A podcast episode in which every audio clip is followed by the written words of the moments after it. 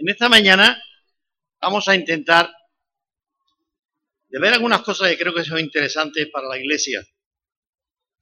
Porque el libro de los Hechos es un libro que es la historia de la primera iglesia que estuvo en Jerusalén, con motivo, bueno, pues ya sabéis, de la muerte de Cristo, la resurrección y todo eso. Y es una iglesia que muchísimas veces hoy, especialmente por algún sector más que por otros, pues recurre a esa iglesia. Pero recurre a esa iglesia para usarla como ilustración de una iglesia, eh, mm, como quiero decir, no me quiero equivocar ni ustedes me entiendan mal. Y se para solamente en el ruido de Pentecostés, aquel, la tormenta que se formó, aquel ruido, aquel estruendo y todas aquellas personas que se pusieron a hablar en distintas lenguas y se para mucho y hace mucho énfasis en esa parte. Cuando la historia de la iglesia es mucho más amplia. Y no solamente se paró en Pentecostés capítulo tal y en el versículo tal, hay mucho más que decir del libro de los Hechos. Y en esta mañana me gustaría pararme en algún detalle que en el libro de los Hechos, el capítulo 4, se va a mencionar. No solamente en verla en puntos, en cosas puntuales, como es el caso de las lenguas en Pentecostés, sino de la forma general en la que la iglesia vivía y se comportaba si un día hace un buen puchero, no quiere decir que todos los días te va a salir un buen puchero, al menos no te salen bien las lentejas. Pero en sentido general, decimos era una buena cocinera. Pues queremos ver cómo era la iglesia en ese principio, cómo vivía, qué hacía. Bien, como ustedes saben, realmente los que son miembros, se ha estado repartiendo unas encuestas para que te vayas rellenando y contestando entre ellos haciendo unas evaluaciones. Y una de las cosas que se ve apuntando es cómo ve el futuro de la iglesia Tarsi, esta iglesia en la que estamos congregados. Bien, eh, cada uno ha puesto lo que entiende que cómo ve el futuro de la iglesia. ¿Vale? Eh, yo no eh, tengo ninguna nota de cómo lo han puesto algunos, pero bueno, yo lo he leído, lo he visto, como algunos lo han puesto.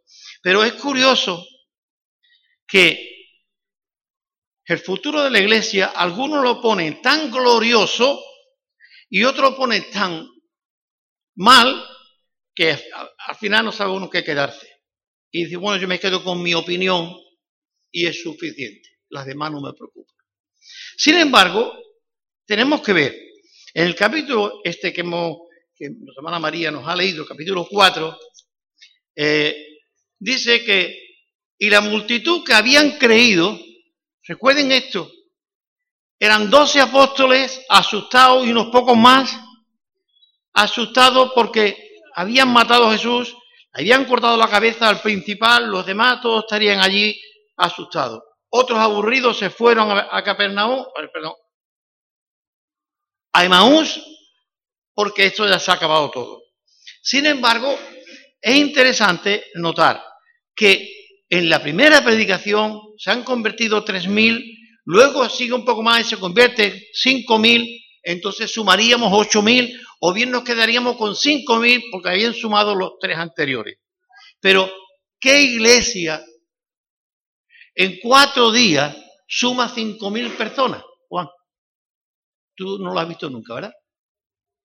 Esos milagros no ocurren. Eso milagro no suele ocurrir. Ocurrió allí.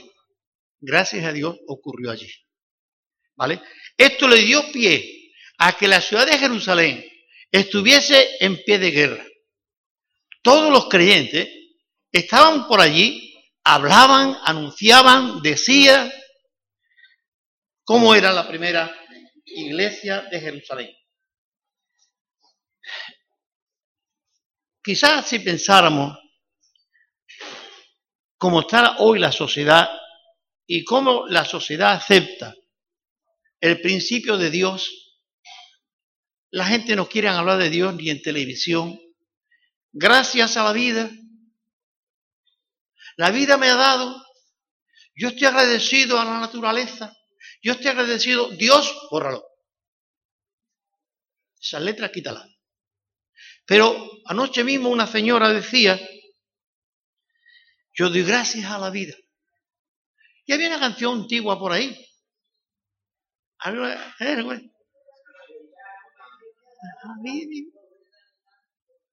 Eh, gracias a la vida que me ha dado tanto. La vida que te da problemas. Que yo sepa, la vida que te da problemas. Dios te da bendiciones. Pero no queremos usar ni usar el nombre de Dios. Los judíos no usaban el nombre de Dios porque era santo, santo, santo. Y nosotros somos pecadores, pecadores, y no querían ni poner en su boca el nombre de algo tan santo como era Dios. Pero esta sociedad no está haciendo eso de esa manera, sino porque Dios es un tabú, Dios no existe, Dios es un agua fiesta, Dios déjalo a un lado, ¿vale? No nos conviene tener a Dios. Hay unas palabras en el patio de Pilato que suenan así.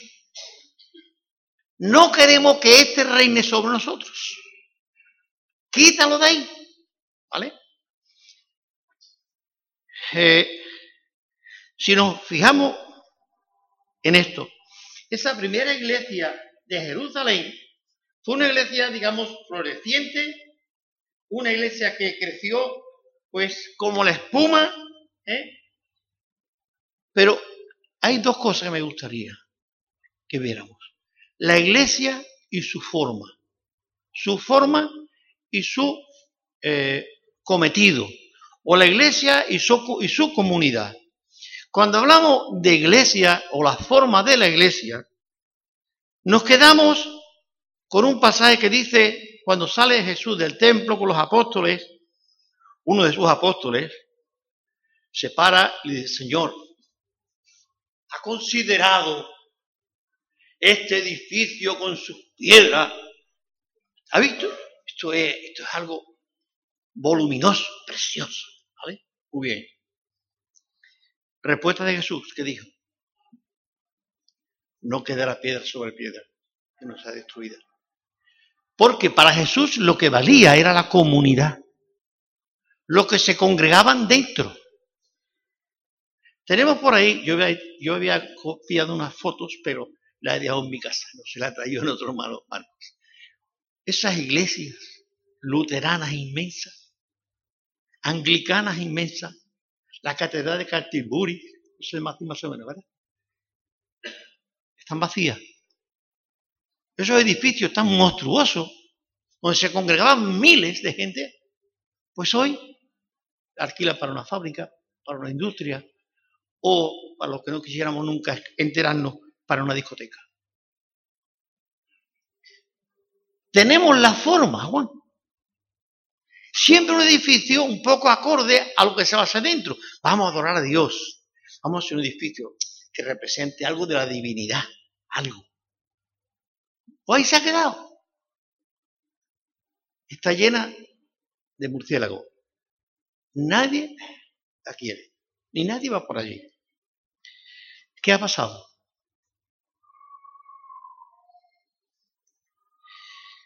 Hay algo que sería interesante de verlo. Cuando hablamos de comunidad, yo tenía escrito, es el conjunto de personas vinculadas por una característica o por unos intereses comunes. Congregación de personas que viven unidas bajo ciertas circunstancias o reglas para vivir. Es lo que es una comunidad. Lo de fuera es muy bonito y nos quedamos con eso, como dijeron los judíos. Señor, ¿ha visto? ¡Qué piedra! ¡Qué edificio! ¡Qué bien! Yo digo, vale, muy bien. No quedará piedra sobre piedra. Yo quiero el contenido, lo que está dentro. Si esto no se reúne, si eso no está ahí, esto no vale. Sí, dijo Jesús, si estos se callan, una congregación, si estos se callan, ¿qué sigue diciendo? las piedras hablarán. ¿Vale? Sencillamente, tenemos que darnos cuenta que la iglesia, esa comunidad de personas que están ahí, que se reúnen, que hablan, que comparten, es algo más que una piedra. Y que el edificio, en fin, tiene su importancia. Pero que si no tiene vida dentro, ¿para qué queremos esto? Hay bloques de piso hechos en España que no tienen vida dentro. Porque nadie tiene acceso a entrar a esa propiedad porque no tienen dinero para comprarla ni para alquilarla siquiera. Y otro porque está metido en los juicios y de embargos y esa cosa. Es la comunidad. Son las personas lo que le dan vida al edificio. Una cosa. En esas iglesias grandes, en algunas que todavía hay algún servicio religioso, en la puerta pone un papelito diciendo el servicio es a las 12 de la mañana, eh, predica el reverendo tal, tal, tal. Hay un tiempo de alabanza, hay un tiempo de oración, hay un tiempo de la palabra, hay una lectura y hasta luego Lucas. Simplemente. Vienen tres ancianos, muy ancianos, muy creyentes por cierto, pero se van y hasta la semana que viene es cuando vuelven a estar otra vez por allí. Esa es la liturgia de la iglesia. Esa no es la iglesia. Es la liturgia de esa iglesia, la que esa iglesia haría cada domingo. Pero ¿dónde está la iglesia? La iglesia, cuando hablamos de la iglesia, hablamos de un grupo de personas. Hablamos de un tipo, de, de una figura. Dentro de ese edificio debe de haber algo más. Ahí debe de estar el cuerpo de Cristo. ¿Sí? Vale, vale, vale. ¿Sí? Es el cuerpo de Cristo el que está ahí adentro. Y el cuerpo de Cristo está muerto o vivo. Entonces lo que vemos allí son piedras, simplemente piedras muy bien modeladas, pero nada más. Un grupo de alabanza, que no es nuestro, por cierto, ¿vale? Cantando con órganos de tubo, de eso de tubo se llama, ¿no? ¿Eh? Órganos tremendos, unos cantores preciosos, cantando maravillosamente, pero el corazón está muerto.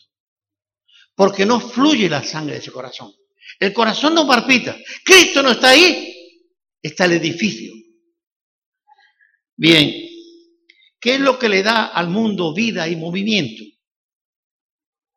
Sino el corazón de Dios, que ha puesto en cada uno de nosotros un chip que se llama amor.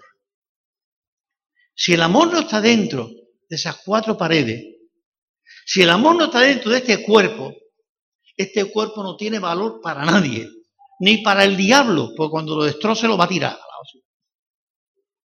El amor es lo que le puede dar al mundo vida y movimiento.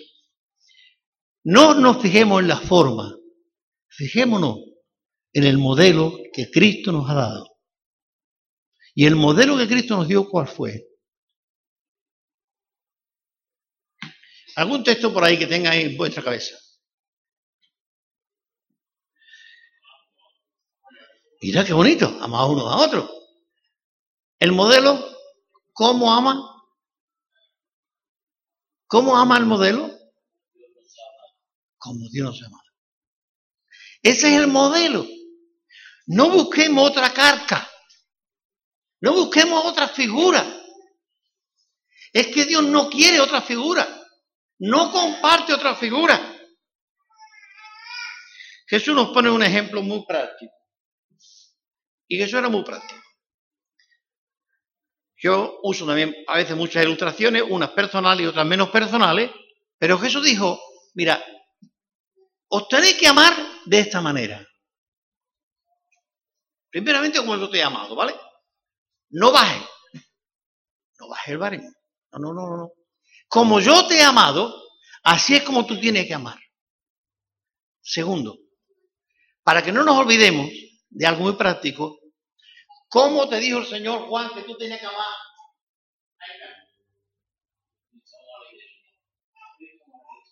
¿Tú amas la iglesia, Juan?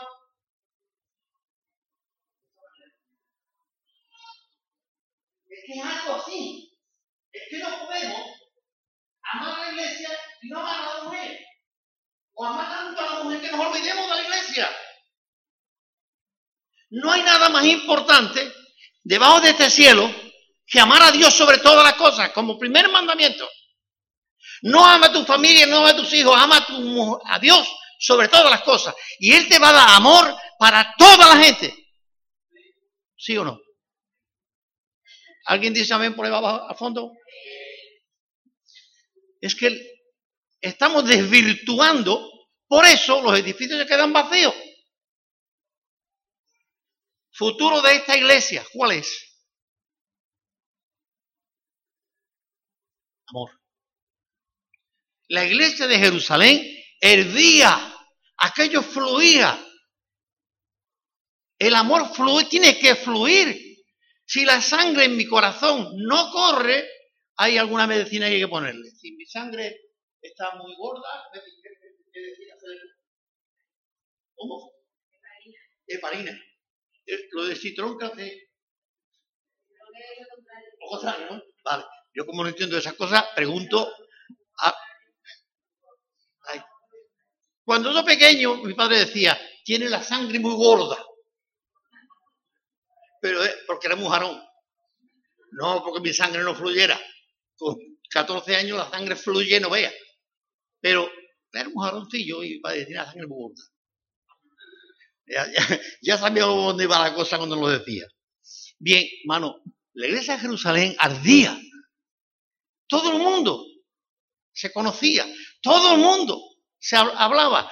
Vendían lo que tenían, lo traían allí. Hermanos, que no haya ni la mínima necesidad de la iglesia. Que a ningún hermano le falte ni agua, ni gloria, como a veces se suele decir.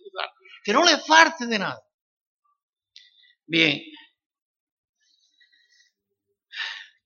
¿Qué más tenemos, que decir que había en aquella iglesia? ¿Qué sermón se predicaría cada domingo en la iglesia? Si es que se reunían los cinco mil, los seis mil, no sé dónde, al circo romano para predicar.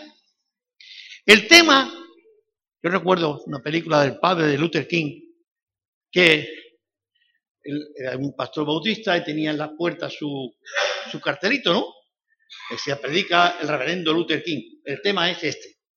Y según la película, creo que era un poco de broma, si habían violado a una negra, si violar a una negra no es pecado. Ese es el tema del sermón del domingo. Matar a un niño negro no es pecado. Era el sermón del domingo. ¿Qué sermón se estaría predicando en la iglesia? ¿O qué sermón esperaba la gente en la, en la iglesia? El sermón, el título del sermón estaba en la calle, en el mercado, en los talleres, en el campo los pastores en el... Fíjese, fíjese esto. ¿Cuál sería el tema? Lo había anotado aquí. Mira cómo se llama. El tema es, mira cómo se llama. ¿Lo habéis pillado? Ese era el tema del sermón. Ama a tu hermano como a ti mismo. No pretendas tener tú más que tu hermano. No pretendas ser más sabio que tu hermano. No pretendas ser más espiritual que tu hermano. No pretenda que nadie, y el apóstol Pablo lo, emplea muy claro, tenga más alto concepto de sí que el que debe de tener. Y el que debe de tener es el concepto que tú tienes de tu hermano, es el que tú debes tener de ti. Porque Cristo amó a todos los hombres por igual. Miró al publicano y miró al fariseo y a los dos lo amó. Y miró a la mujer samaritana y miró a los otros. A José de Arimatea, que era un hombre rico. Y miró a Zaqueo, que también era un hombre rico. Y miró al mendigo que estaba en el camino de, de Jericó, a Bartimeo. Y no hizo diferencia. Ni él se puso por encima de ellos. Ni el mismo Jesús se puso nunca por encima de ellos. Bien, el tema principal era, mirar cómo se llama. Y si ese no era el tema principal, ¿cuál sería? Porque la iglesia ardía en Jerusalén. La gente se multiplicaban por día. La gente se convertía. Porque había un derroche de amor en la calle, en el mercado, en todas partes. La gente hablaba del amor. Bien, Jesús había resucitado en esos días. No, tiempecito antes había resucitado. Y esa nueva vida que entró ahí, esto revolucionó la casa. Cuando un niño nace en una casa, pues siempre hay un poco de rebortijo, aunque haya más niños, pero bueno, este es el último que ha llegado, el más bonito, y todo el mundo está contento con él. Y todo el mundo habla de ese pequeño. Hay una cosita que me gustaría que nos paráramos a ver. Dice, tenían el favor del pueblo. ¿Quién dice esto? Lo dice el libro de Hechos, capítulo 2, versículo 40 y el 47. Teniendo el favor con todo el pueblo. El pueblo estaba con ellos. El pueblo lo escuchaba a ellos. El pueblo le apoyaba a ellos. ¿Cómo se consiguió esto de un pueblo que crucificaron al Mesías? ¿Qué hicieron ellos para que el pueblo se pusiera a favor de ellos y empezaran a creer en Jesucristo? En el que habían crucificado. ¿Qué había entre ellos? Eso que tiene que haber y que tiene que chorrear por la escalera, por las ventanas y por los fierros. El amor de Dios. Si no somos capaces de amar como Cristo nos amó a nosotros, apaga y vámonos. Y dediquemos esto a hacerle, pues yo qué sé, lápiz de bolígrafo de querer. La iglesia tiene y está mandada. Yo soy parte de la iglesia, hermano, ¿vale? Nadie piense que yo no estoy. Yo no vine de, de martes y de miércoles. Yo soy hijo de esta tierra y de este pueblo y mis padres han muerto aquí. Aquí están los huesos de mis padres, como decían los, hebreos. soy de aquí y soy parte de esta iglesia. Cuando la iglesia no ama, en la medida que Dios nos manda, la iglesia empieza a morir.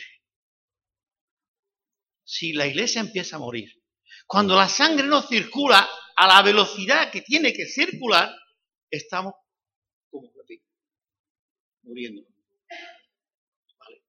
Cuidado con esto. El amor de Dios tiene que fluir por venas grandes y venas pequeñas.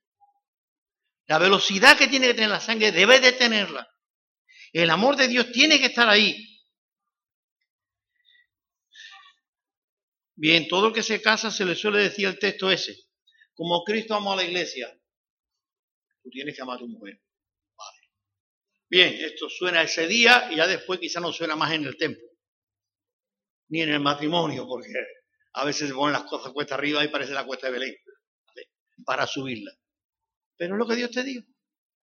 Y si puso delante de nosotros una cuesta como la de Belén, me dará la capacidad de poderla subir. Y si no, ya me mandará una, eh, silla eléctrica o alguna cosa, o alguien que me empuje y me lleve para arriba pero nunca me va a enfrentar a una empresa que yo no esté capacitado para llevarla. Dios no me va a mandar a hacer algo a lo cual yo no estoy preparado para porque Él me dará la fuerza si me ha mandado. Si mando a alguien a barrer el suelo, le daré el cepillo, ¿verdad?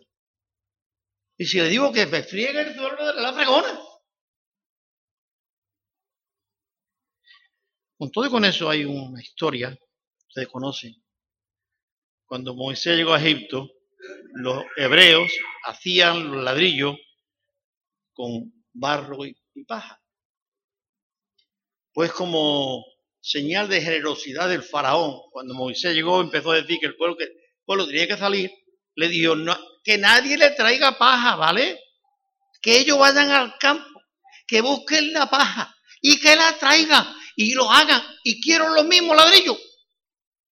Le dio doble trabajo. ¿Y esto a qué viene? ¿Por qué digo esto?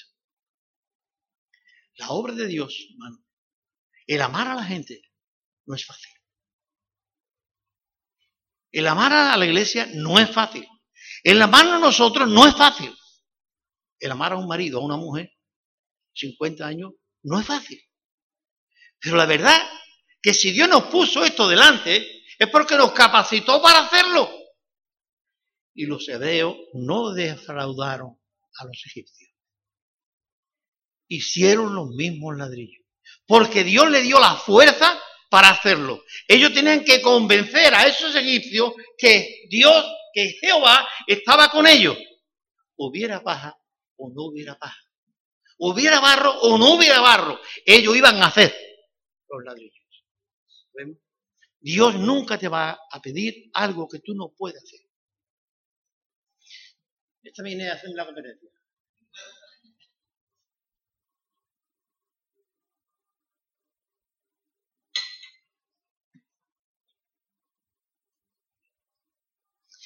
Bien, en esto conocerán todos que soy mi discípulo, dijo Jesús, ¿verdad? Seguimos un poco más adelante. Ahí le encargué a mi hermano Marco que buscara una, no, que me buscara, no, que me pusiera, no sé si en la tiene preparadita o no, pero vamos a ver, que ponidos, que si no, estemos ponidos.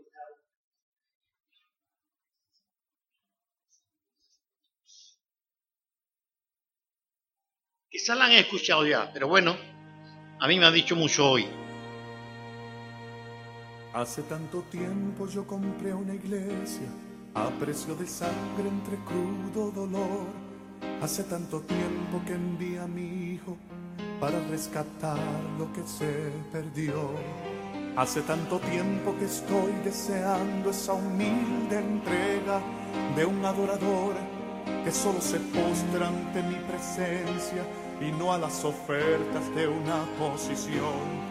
Hace tanto tiempo que estoy deseando que muestre mi imagen, que es la del amor, que no se confunde entre tanta gente, que sea distinta solo como yo, que no se divida como suele a veces entrando en contiendas y en discusión, buscando alcanzarse el más grande que el otro si en el universo el grande soy yo, yo quiero una iglesia que me dé la gloria y procure la unión. Yo quiero una iglesia que sane al que rompa cadenas, liberte al cautivo, que aclare la mente al que está confundido y que hable verdad. Yo quiero una iglesia que con su mirada le brinde esperanza al alma angustiada. Yo quiero una iglesia que sane la herida de la humanidad. Yo quiero un rebaño donde mis ovejas se sientan seguras y llenas de paz, donde mi palabra sea su alimento, allí quiero que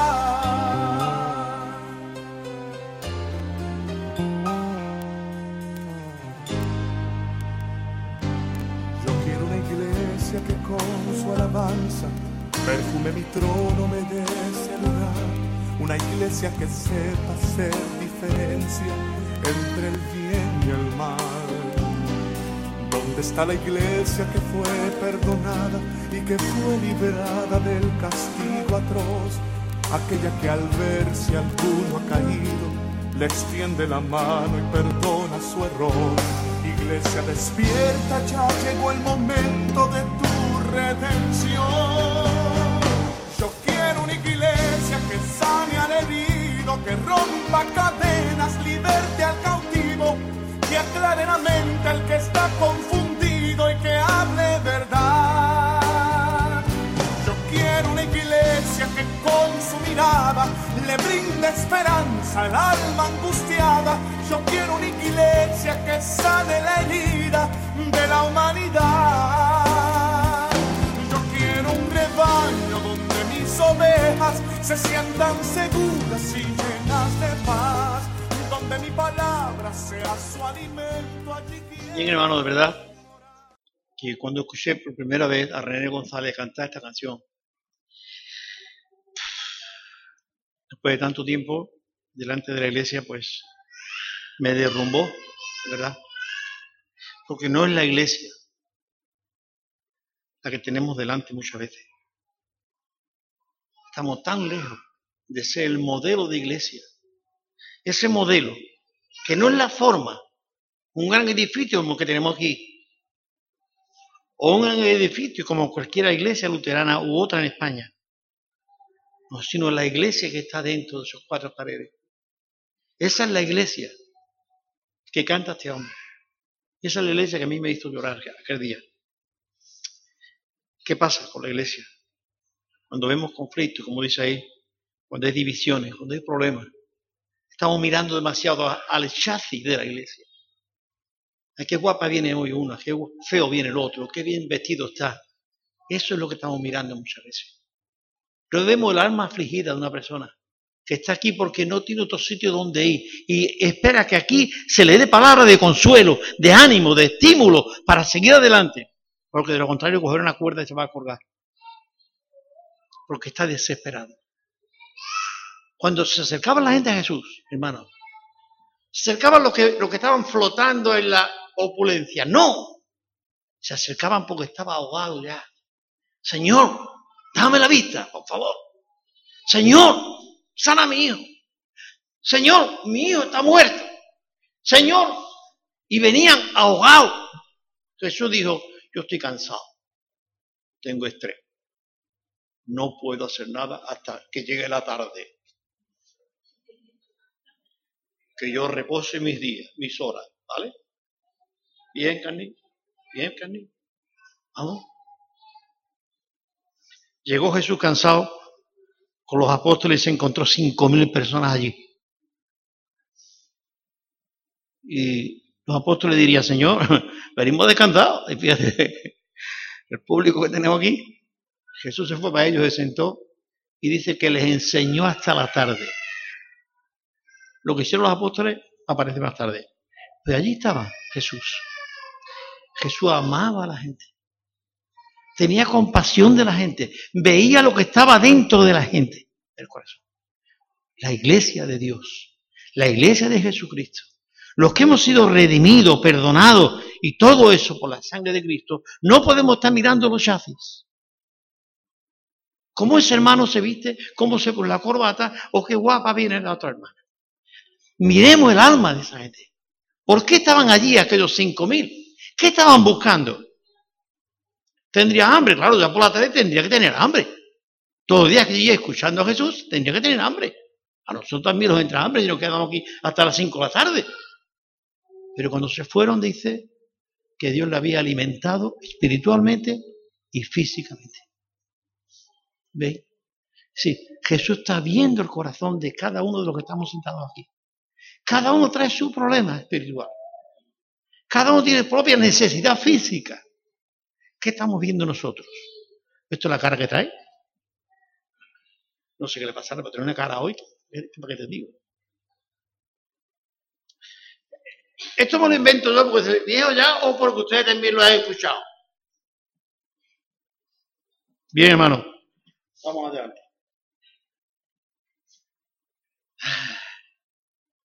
Hay un Apocalipsis. Yo no quiero ir muy tarde, pero quiero comer antes de terminar. En el Apocalipsis hay un texto muy bonito, muy corto, que se le dice a una de las siete iglesias, y ustedes saben qué iglesia es porque yo ahora mismo no me acuerdo. Has dejado tu primer amor. De Éfeso, ¿no? Y mira que la iglesia de Éfeso es tremenda, ¿eh? ¿eh? Yo diría que es la mejor iglesia que te encuentras en las cartas de Pablo. Sin embargo, dice, ahí he dejado primer amor.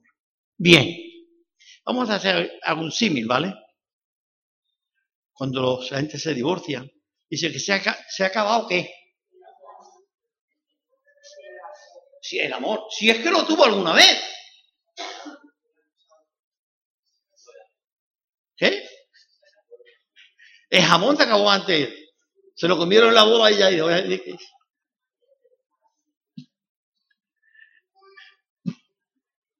La luna de miel, ¿qué tiempo dura? Algunos cuando vuelven ya no hay miel. Lo que queda es la luna de arriba. La luna de miel está caracterizada por ese tiempo en el que, oye, pues la pareja no se ve falta ninguno. No se ve falta. Eh, eh, el, marido está loquito por darle a la mujer la sillita. Eh cosas, eh, la mujer igual, el marido, las corbatitas, niño, el vestidito, la ropita, eh, todo, ah, todo tiene que estar. Pero el primer amor se va acabando. Y entra la rutina. Entra la rutina.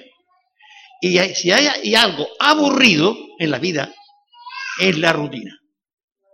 Cuando nosotros teníamos, cuando teníamos la tienda, las pobres mujeres llegaban ya madrocitas, ya.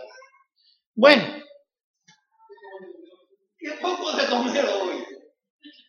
Yo todos los días, bebé, todos los días. Mira, pusimos lentejas, pusimos esto, macarrones, pero qué poco hoy. Estoy mirando a ver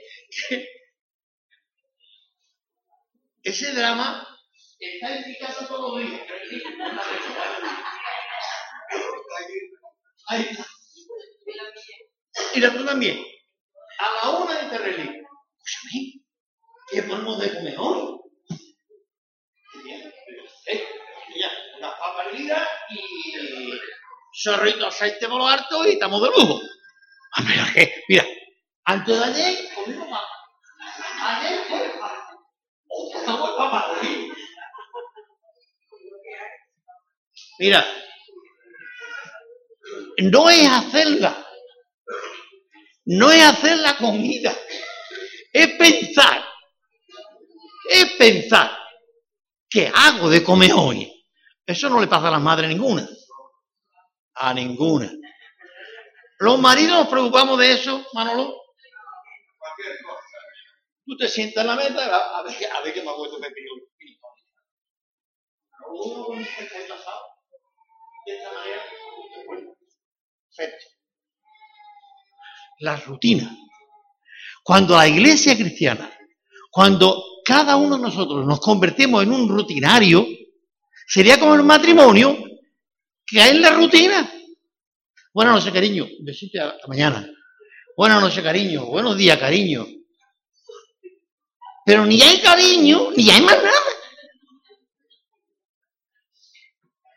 Yo sé que, pero Jesús dice que como amó en el pasado a los suyos, los amó hasta si en el matrimonio esto se acaba,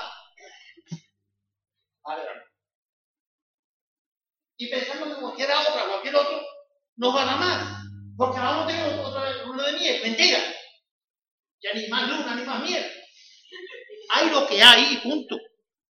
Y la iglesia no se puede conformar con lo, que hay, lo que hay. La iglesia tiene que renovarte todos los días. Bien, me decía la profesora de la escuela bíblica, Pepe, los días que la quiere mucho. ¿Por qué? Porque no lo creí. Así es que, quédelo, ponla contenta.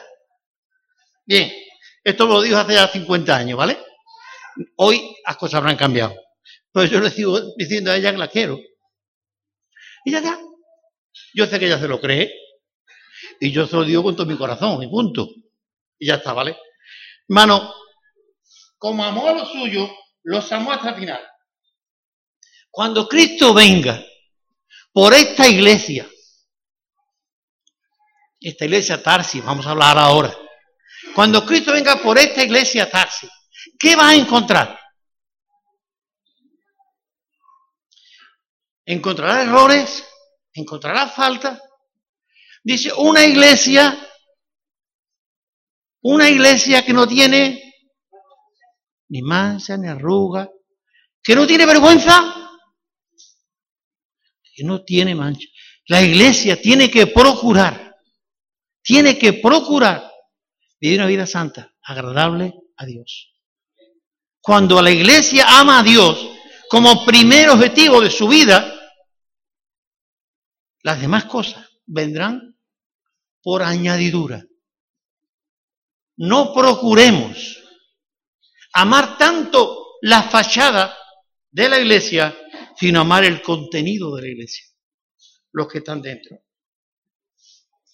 Vamos terminando. Primera de Pedro dice, entre tanto, no me quiero equivocar en el texto, Primera de Pedro 4.8 dice, y ante todo, ante que todas las demás cosas, ¿qué es lo que tiene que haber entre los cristianos?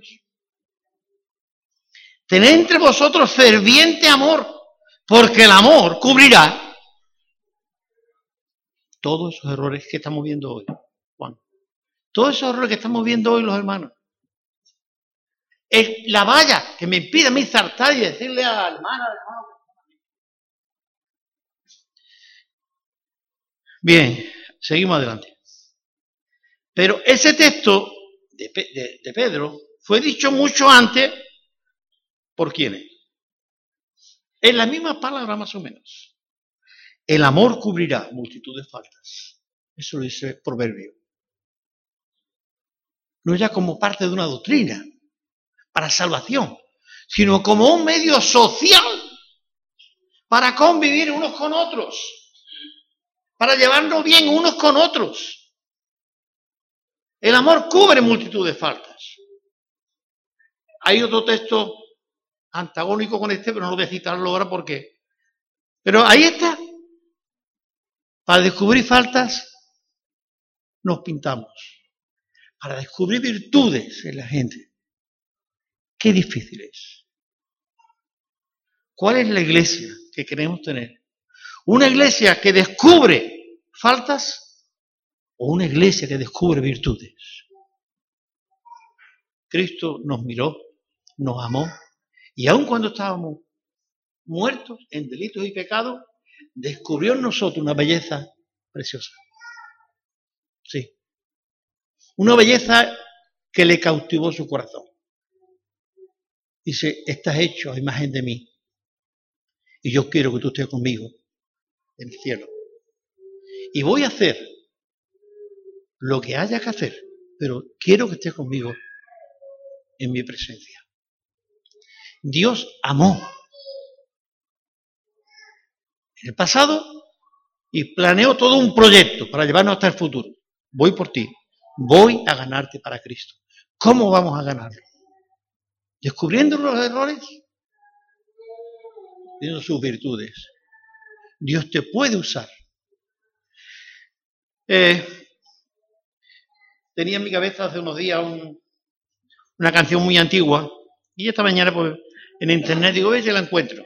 Y tengo la letrita más o menos perdida en mi cabeza, perdida en mi cabeza. Dice que delante de un escaparate un mendigo se paró y mirando aquella gema, le dijo, no te, eh, no presumas orgullosa, que el que te hice fui yo. ¿Se había enterado? ¿Eh? Sí. ¿Sí? Estaba la gema allí, preciosa, luciéndose, valía millones. Y cuando pasó el mendigo, le dijo, no presumas, orgullosa, que el que te hice fui yo, soy un mendigo. Cristo, el Hijo de Dios, se hizo como un mendigo, hermano. Se hizo el culpable. Aceptó todas nuestras culpas, todos nuestros pecados Toda la basura del mundo le estaba cayendo encima. Y los demás ya estaban. El edificio, el templo, Señor, mira, qué bonito. Y Jesús cayéndole encima toda la basura de nuestros pecados. Y le dijo, iglesia, no presuma. Quien te compró fui yo. Quien pagué por tu salvación fui yo. Consideremos a ese Cristo que todavía nos sigue diciendo lo mismo. yo te sigo amando como nada en el mundo. Estaría dispuesto a dar mi vida otra vez si fuera necesario para que tú estuviese conmigo en mi presencia. Esto es lo que el Señor dice, el amor cubrirá multitud de faltas. El que no ama no ha conocido a Dios. Pongan en marcha. pongámonos en marcha.